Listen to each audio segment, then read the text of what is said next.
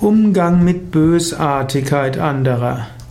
Was tust du, wenn du jemanden als bösartig zu tun hast? Wenn du das Gefühl hast, diese Bösartigkeit des anderen ist riesengroß. Mein Tipp wäre, fass dir an die eigene Nase. Man sollte anderen nicht als bösartig bezeichnen.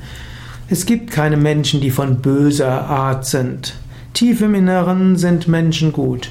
Tief im Inneren streben Menschen danach, Liebe zu empfangen und Liebe zu geben.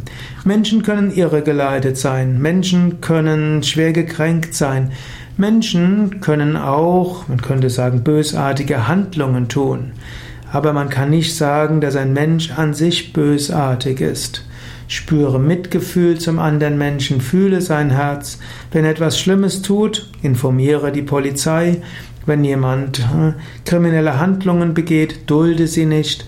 Wenn jemand äh, intolerant gegenüber anderen ist, unterstütze auch den Menschen, gegen den das sich richtet, aber geh nicht davon aus, dass ein Mensch wirklich von Grund auf bösartig ist.